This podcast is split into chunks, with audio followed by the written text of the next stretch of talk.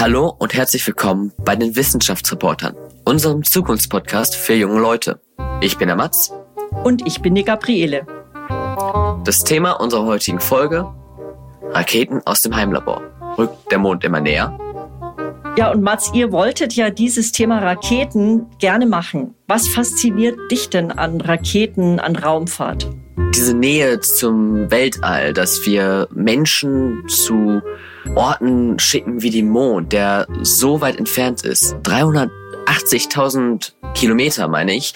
Das ist unglaublich faszinierend. Zu bedenken, dass wir gerade mal 60 Jahre bevor wir den ersten Menschen auf den Mond ge gesetzt haben, nicht einmal wirkliche Flugzeuge hatten, das ist schon wirklich erstaunlich. Was glaubst du, wirst du da mal hinfliegen? Ich denke, ich werde dort nicht mehr hinfliegen. Ich denke aber, dass es meinen Kindern und Enkelkindern wahrscheinlich einfacher sein wird, ins Weltall zu fliegen und auch wirklich weit weg zu fliegen. Die Wissenschaftsreporter Redaktionskonferenz. Raketen aus dem Heimlabor. Rückt der Mond immer näher. Ich bin Jakob. Ich bin die Mira. Ich bin der Mats. Ich bin die Caroline. Und ich bin die Gabriele. Der Traum der Menschen, ins All zu fliegen, ist kein neuer. Und wirklich berühmt in der allgemeinen Bevölkerung wurde er 1962 mit dem Zitat von Kennedy ich glaube, dass sich diese Nation das Ziel setzen sollte, vor dem Ende der Dekade einen Mann auf den Mond zu bringen und ihn sicher wieder zur Erde zurückzubringen. Auf das Thema selbst gekommen bin ich eigentlich darüber, dass an der Technischen Universität München in Studentengruppen viele technische Projekte umgesetzt werden. Eins davon ist die Entwicklung eigener Raketen in der wissenschaftlichen Arbeitsgemeinschaft für Raumfahrt und Raketentechnik. Könntet ihr euch vorstellen, mal irgendwann zum Mond zu fliegen? Ich könnte mir das äh, vorstellen, irgendwie vielleicht so kurz zum Mond zu fliegen. Aber ich könnte mir das halt wirklich nicht vorstellen, wie manche Leute äh, das möchten, dass man irgendwie dort komplett hinzieht. Ja, also ich würde mir halt vorstellen können, dort halt ähm, irgendwie hinzureisen, aber halt nicht dort zu leben. Also ich bin sehr fasziniert von der Raumfahrt ähm, ich bin auch sehr fasziniert von der Astronomie. Aber wirklich zum Mond zu fliegen, kann ich mir nicht vorstellen. Ähm, ich denke, dafür bin ich einfach ein bisschen zu ängstlich. Aber das Schöne ist, man muss ja nicht hinfliegen. Also man muss ja nicht in Person hinfliegen. Dadurch, dass wir inzwischen mit der Forschung und der Technik so weit sind, können wir ja beispielsweise diese Satelliten ins All schicken, die dann einfach ganz viel Arbeit für uns dort übernehmen. Und das ist ja auch schon ein Riesenvorteil. Jakob, du hast ja erzählt, da kennst du Studenten. Machen die jetzt richtig Raketen, die bis zum Mond fliegen oder was, was machen die für Raketen? Die wissenschaftliche Arbeitsgemeinschaft ist ein Verein, der seit jetzt fast 60 Jahren zwei eigene Raketen entwickelt. Im Rahmen eines Studentenbudgets ist es allerdings dann doch nicht möglich, bis zum Mond zu kommen. Deswegen äh, fokussieren sich die meisten Amateurraketen auf die Erforschung verschiedener Treibstoffarten und kleinere Höhenrekorde. Es gab im April dieses Jahr einen neuen Weltrekord für eine Hybridrakete, die von Studenten entwickelt wurde, aufgestellt von der Uni Stuttgart. Dabei ist die Rakete bis zu 64 Kilometer hoch geflogen an der höchsten Stelle ihrer Flugbahn. Für den Flug zum Mond reicht das jedoch noch nicht, weil für die gesamte Strecke zum Mond muss man ca. 385.000 Kilometer zurücklegen, was noch weit entfernt von dieser Höhe ist. Was du vorhin noch angesprochen hast, fand ich sehr spannend, dass die an den Treibstoffen forschen. Die Saturn V, also die größte Rakete, die es bisher gab, die stoßen halt einfach eine sehr, sehr große Menge an Treibstoff aus. Äh, die Saturn V hat beispielsweise 12 Tonnen pro Sekunde ausgestoßen. Pro Sekunde sei gemerkt. Es gibt natürlich bereits irgendwie so Sachen wie Versuche mit Wasserstoff zu arbeiten, aber wenn studentische Initiativen einfach unvoreingenommen daran gehen können und sagen, ja, es muss nicht immer alles auf Effizienz ausgelegt sein, wir können auch einfach mal schauen, was passiert und dann neue Treibstoffarten ausprobieren. Ein interessanter Treibstoff im Allgemeinen war beispielsweise auch eine Art Nylon-Treibstoff, der von Virgin Galactic ausprobiert wurde, aber auch der von der angesprochene Wasserstoff ist tatsächlich ein lang erprobter Treibstoff. Wird es irgendwann möglich sein, vielleicht auch wenn wir andere Treibstoffe zur Verfügung haben, dass der Mond zugänglicher wird, dass eine Rakete etwas ist wie eine U-Bahn, ein Zug, also ein Verkehrsmittel, das immer mehr Leuten auch zur Verfügung steht? Wenn man sich ansieht, wie Autos in ihrer Anfangszeit aussahen oder Flugzeuge in ihrer Anfangszeit, könnte es sein, dass wir irgendwann an diesem Punkt ankommen, wo Raumfahrt ein ganz normales Verkehrsmittel ist. Ich denke, man kann das Ganze schon ein bisschen als eine Demokratisierung der Technik auffassen, weil jetzt auch viele, viele kleinere Firmen aus diesen Studentengruppen hervorgehen, die eigene Konzepte im tatsächlich industriellen Maßstab umsetzen können. Aber wie Caroline ja schon angesprochen hat, verbrauchen Raketen Unmengen an Treibstoff. Das heißt, selbst wenn das Ganze vielleicht irgendwann mal ein halbwegs bezahlbarer Transportweg wird, ist das wahrscheinlich doch eher ein Transportmittel für reichere Personen. Die Frage ist, wie viel Raketenstarts wird es dann so geben? Weil momentan sind es ja noch vergleichsweise wenig. Natürlich, es gibt immer mal wieder welche, auch viele, von denen man gar nichts hört. Also natürlich, man hört von den großen Missionen, von der NASA beispielsweise, aber das halt auch regelmäßig beispielsweise von SpaceX ähm, einfach Das Satelliten ins All geschossen. Vielleicht um Genau. mal zu erklären, was es ist. Genau. Ähm, dass einfach regelmäßig auch einfach nur Satelliten hochgeschossen werden, wird gar nicht angesprochen. Und dass mit diesen Satelliten bereits große Forschungsprojekte vorangetrieben werden, finde ich auch super spannend. Nationen selbst, die mit ihren Raumfahrtprogrammen den Mond erreicht haben, gibt es seit diesem Jahr vier. Das ist einmal die ehemalige Sowjetunion, die USA mit dem Apollo-Programm, seit diesem Jahr Indien und zusätzlich noch China. Alle anderen Nationen waren bisher noch nicht in der Lage, eine unbemannte Sonde zum Mond zu schicken. Was glaubst du, woran liegt es, dass die anderen Nationen das dann nicht geschafft haben? Letztendlich ist das viel einfach eine Frage des Budgets und des vorhandenen technischen Know-hows. Man- Aber das könnte ja billiger werden, oder Jakob? das, das könnte auf jeden Fall billiger werden. Und ich glaube auch, dass man in, im Laufe der Zeit, dass jetzt immer mehr Nationen werden, die auf dem Mond eine erfolgreiche Landung schaffen. Was ich persönlich auch interessant finde. Es gibt in den letzten Jahren ein bisschen die Entwicklung hin zu sogenannten Micro-Launchers, also kleinen Raketen, ne, die in der Lage sind, relativ billig für Firmen Satelliten auf spezielle Erdumlaufbahnen zu fliegen. Das ist ein komplett neuer Wirtschaftszweig und vor allem ermöglicht es der Forschung in ganz anderen Orbits oder auch an verschiedenen Stellen der Erde jetzt Satelliten einzusetzen, die vorher vielleicht einfach wirtschaftlich nicht startbar waren. Das heißt, auch wenn wir vielleicht nicht zum Mond kommen, können solche Micro-Launchers, wie sie zum Beispiel auch in München aus besagter Arbeitsgruppe der TU hervorgegangen sind, eventuell die Möglichkeit bieten, aus dem Know-how von studentischen Gruppen wertvolle Gewinne für die Forschung zu schaffen. Wir sprechen mit Chiara Manfletti. Sie ist Professorin am Lehrstuhl für Raumfahrtantriebe und Mobilität an der TU München.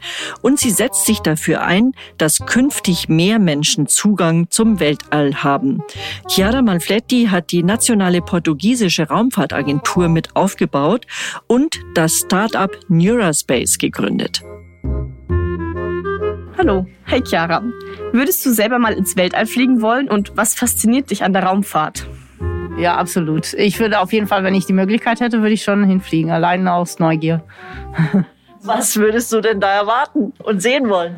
Auch, ja, auch schon mal die Erde vom All, das würde mich schon faszinieren, aber die ganzen Planeten und äh, die Sterne, wie das alles aussieht von außerhalb. Ne? Und diese immense Weite, das ist schon faszinierend. Viele Frauen gibt's ja eigentlich nicht im Weltall. Wie bist denn du zu den Raketen und zur Erforschung von Raketen gekommen? Als ich in der Schule war, konnte ich mich echt nicht entscheiden, was ich eigentlich studieren wollte. Ich bin recht einfach im Sinne von, meine Neugier treibt mich und ich konnte mir vorstellen, Marienwissenschaft oder Wesen zu machen, Journalist, alles. Und eines Tages habe ich so einen Beitrag im Fernsehen gesehen, als ich mit meinen Eltern ähm, ja, Fernsehen geguckt habe und es ging um eine bestimmte Mission, die Cassini-Huygens-Mission und die zeigten eine Probe, die im, äh, auf dem Titan landete. Und äh, das hat mich einfach total fasziniert und da habe ich gedacht, ja, das will ich ja machen. Und dann hast du ja selber sogar auch ein Startup gegründet in dem Bereich. Was macht ihr denn da? Wer sind eure Kunden und was genau bietet ihr da an? Also Startup äh, Neurospace, es geht tatsächlich um Nachhaltigkeit im All.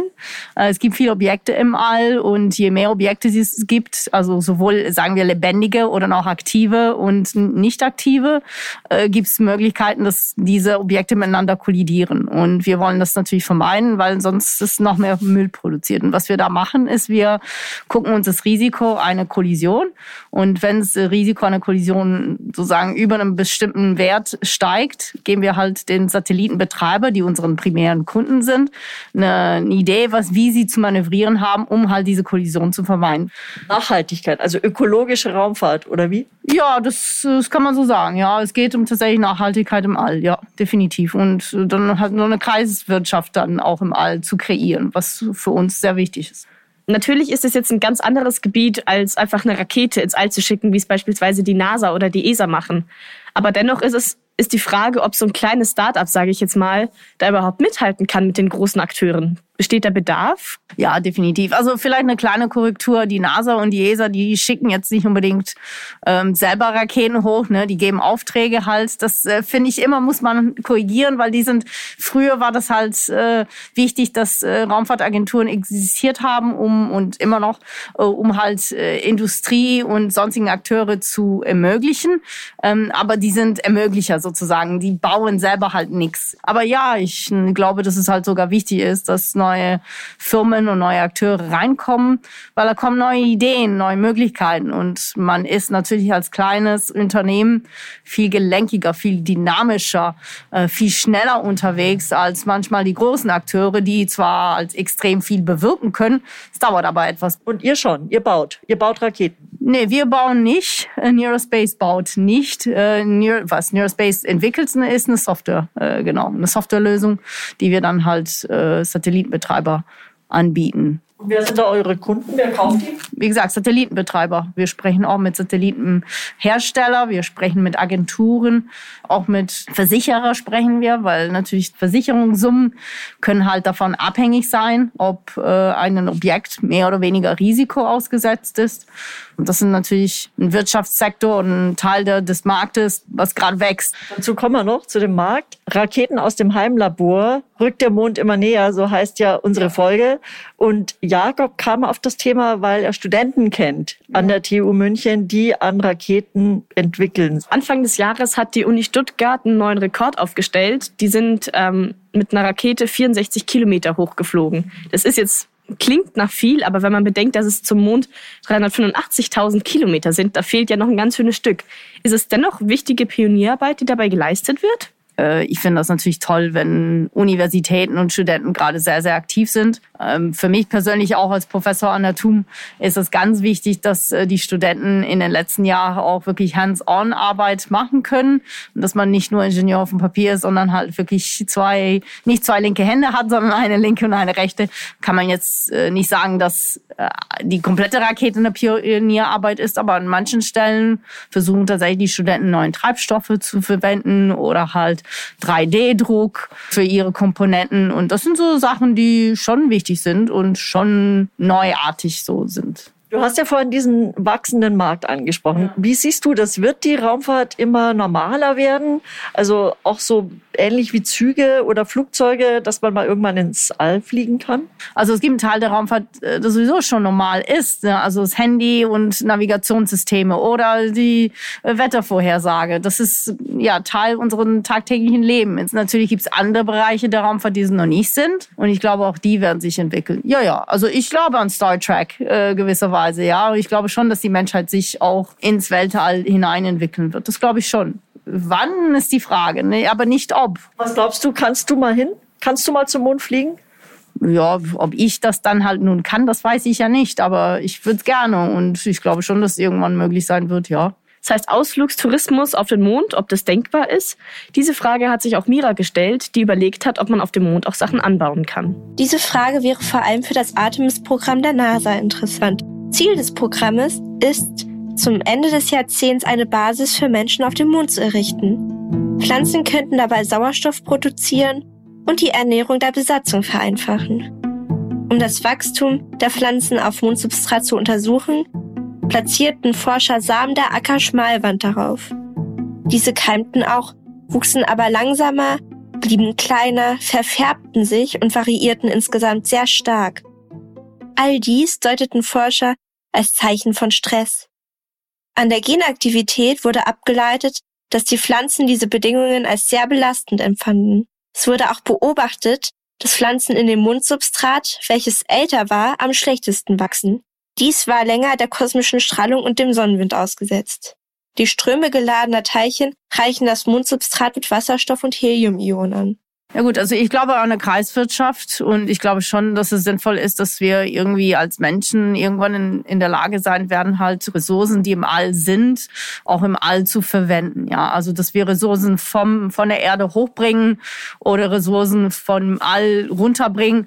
Ja, das ist die Frage. Aber ich glaube schon, dass wir eine Kreiswirtschaft im All kreieren werden. Da glaube ich schon fest dran. Also die Menschheit ist nicht zu stoppen. Wir wachsen dauernd. Wir wollen immer mehr und sinnvoll, glaube ich für gut. Also zum Teil kann man sich die Sinnvolligkeitsfragen stellen.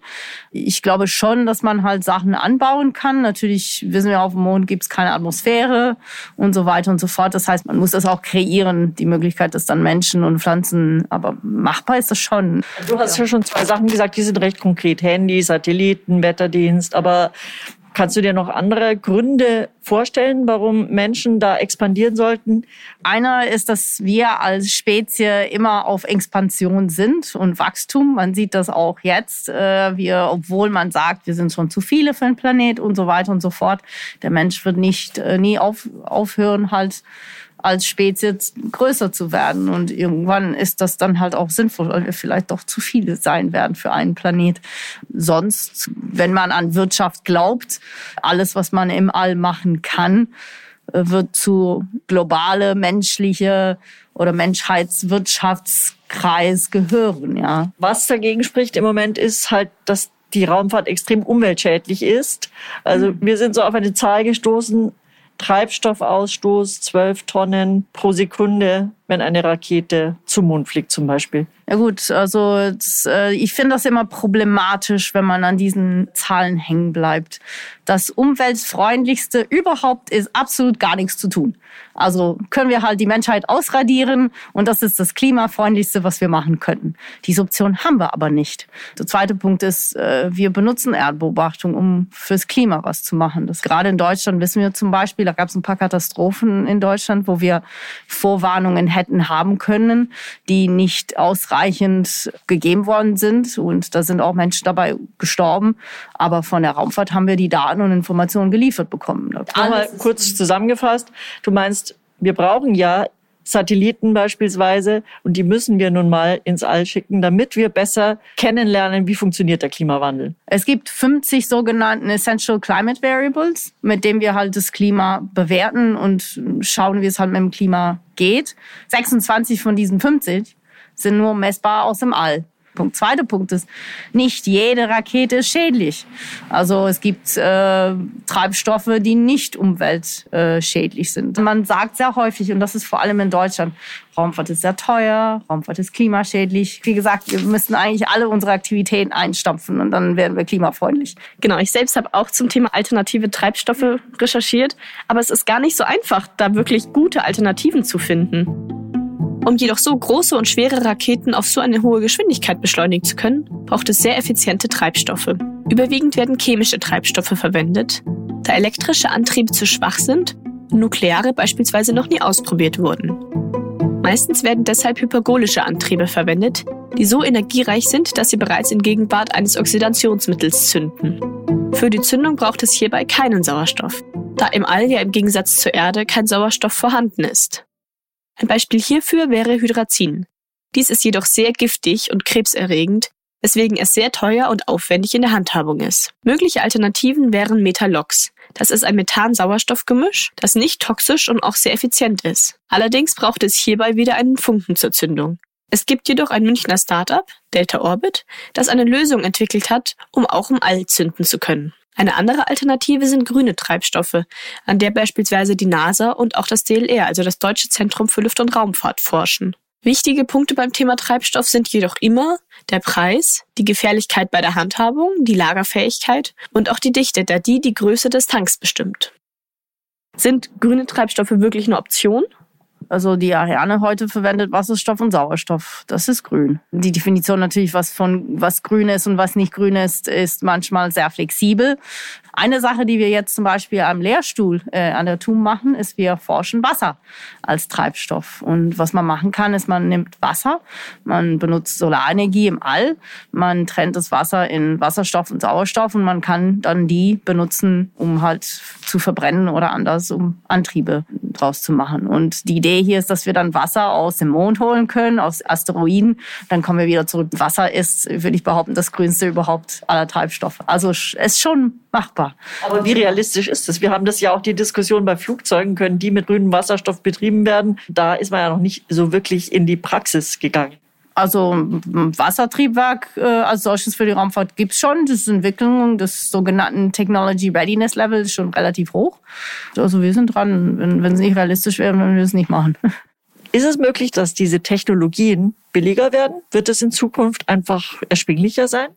Ich muss sagen, es wundert mich immer wieder, dass man, und ich habe so den Eindruck, dass es wirklich ein deutsches Ding ist, dass die Raumfahrt als sehr teuer gesehen wird. Und natürlich ist es, ein Staat ist nicht billig, aber nochmal, die Raumfahrtwirtschaft in der Welt sind äh, 406, äh, 64 Milliarden Euro. Und äh, wenn man halt jetzt so guckt, was ein Satelliten kostet für Erdbeobachtung, fürs Klima, das sind 100, 150 Millionen. Weiß nicht, ist das teuer? Natürlich ist es so, dass die Raumfahrt äh, eher so ein kleiner Sektor ist und wir sind in vielen Bereichen noch nicht in so einer Massenproduktion. Ja. Und je mehr andere Sektoren wie Energiesektor und andere Sektoren halt die Raumfahrt als Wettbewerbsfähigkeit sehen. Ja, die Benutzung von Raumfahrtdaten für ihren eigenen Wachstum und für ihren eigenen Nutzen brauchen. Je mehr kommen wir in der Raumfahrt auch in so eine Massenproduktion, sagen wir, dann werden die einzelnen Komponente halt auch billiger. Auf diese Hoffnung setzt ja auch ihr, euer Startup Neurospace. Ja, ja, natürlich. Auf diese Hoffnung setzen alle, die in der Raumfahrt aktiv sind. Auch wenn die Raumfahrt jetzt weiter wächst, ist ja eins von den großen nächsten Projekten der NASA die Artemis-Mission, wo sie erneut wieder auf den Mond fliegen wollen. Zuletzt war 1972 mit der Apollo 17-Mission ein Mensch auf dem Mond. Und wie diese Mission ablaufen soll, dazu hat Mats recherchiert.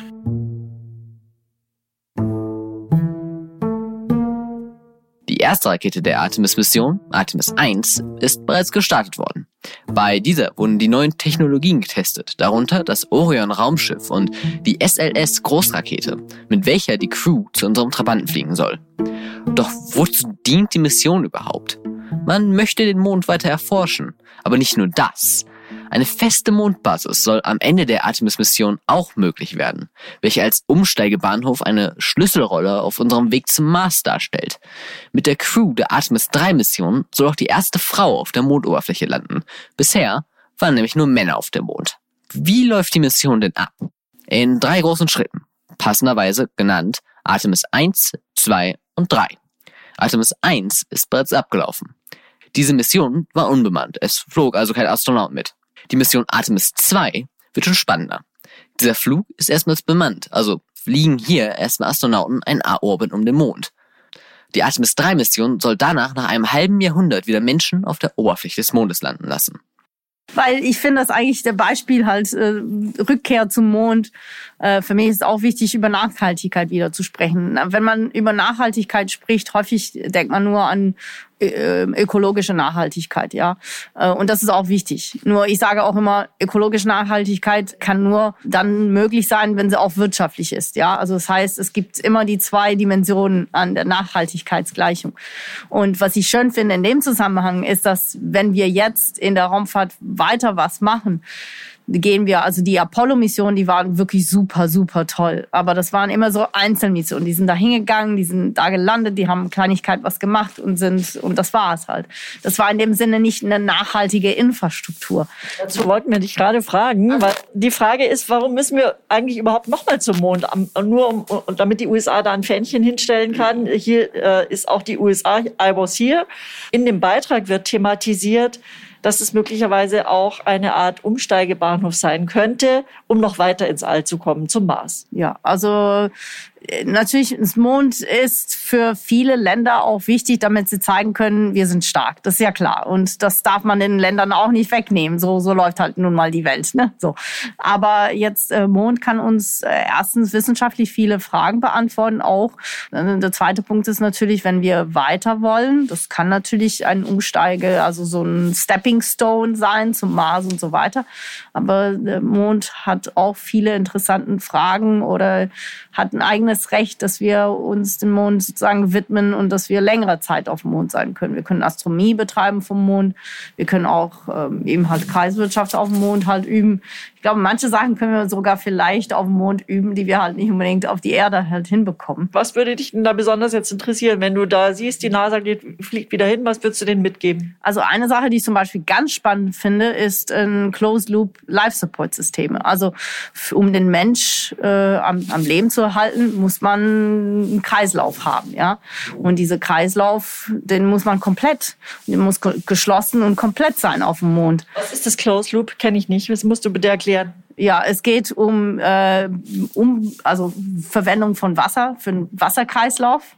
Man hat nicht endlosen Ressourcen, man hat keine Atmosphäre. Das heißt, ich muss halt die, die Ressourcen, die ich habe, immer wieder verwenden, sauber machen, damit ich da für eine längere Periode einen Mensch am Leben erhalten kann. Ja, und so heißt das Closed Loop, weil ich keine zusätzlichen Stoffe von außen bekomme.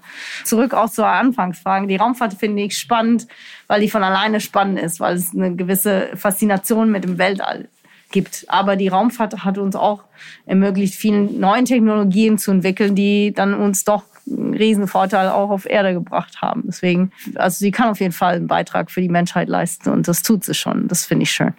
Und du hast auch gesagt, ja, wir können eigentlich alles erreichen mit Menschen, was wir wollen, weil die Technologie wird sich weiterentwickeln. Was glaubst du, wird denn so noch in den nächsten Jahren kommen? Worauf können wir uns noch alles freuen? Zurück zum Thema Kosten. Es wird eine Reduktion in den Kosten äh, für den Access to Space, also wie wir halt Satelliten hochschicken. Und das wird halt aus meiner Sicht schon große Änderungen bewirken in der Raumfahrt, weil dann werden wir halt größere Infrastrukturen äh, sehen, die möglich sind. Das wird halt wiederum ermöglichen, auch mehr Daten oder mehr Informationen zu bekommen über unsere, äh, unsere Erde oder auch über den äh, Weltall. Das äh, sicherlich. Ich glaube, wir werden halt auch mehr Satelliten haben, die da oben äh, gehen werden. Die Mondmissionen das wird eine neue Ära der Exploration halt geben. Also ich glaube, das sind extrem viele Dinge in der nächsten Dekade, die passieren werden, die uns auf jeden Fall faszinieren werden. Und da gibt's und Menschen werden auch mehr Menschen dort sich tummeln. Es gibt natürlich auch den Aspekt Tourismus.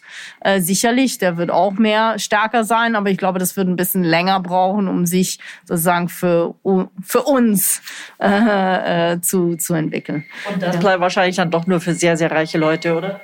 Ähm, das wird für reiche Leute erstmal bleiben, aber ja, also das, äh, das wird auch irgendwann kommen. Wie gesagt, vielleicht nicht in der nächsten Dekade, ein bisschen länger, aber ja. Natürlich werden diese Studentengruppen, haben wir ja gesehen, vermutlich jetzt nicht äh, in nächster Zeit auf dem Mond landen können. Aber ähm, es wird vielleicht für uns irgendwann mal in irgendeiner Art und Weise möglich sein. Glaubt ihr, es ist wichtig, dass wir weiterhin Raumfahrt betreiben und Forschung dort? Ich denke, dass Weltraumforschung definitiv noch äh, sehr wichtig sein wird, um herauszufinden, woher kommen wir und was war der Anfang unseres Universums. Einfach diese Neugierde, die der Mensch einfach von Natur aus besitzt, zu stillen und eventuell sogar wirklich irgendwann unser gesamtes Sonnensystem besiedeln zu können. Aber glaubt ihr, wir sollten irgendwann mal auf den Mond oder vielleicht sogar auf den Mars auswandern? Oder wäre es nicht doch besser, wenn wir unsere Probleme hier auf der Erde in den Griff kriegen würden? Ich glaube, Raumfahrt sollte in keinem Fall einen Weg sein, dass wir sagen können, okay, wir müssen uns nicht um unsere Probleme kümmern, weil wir können ja einfach eine Rakete entwickeln und wegfliegen. Ich denke aber, dass es durchaus interessant wäre, irgendwann die Möglichkeit zu haben, vielleicht zuerst mal für Forschungszwecke, aber vielleicht auch langfristig bewohnbare Siedlungen auf anderen Himmelskörpern, sei es dem Mond oder dem Mars zu haben.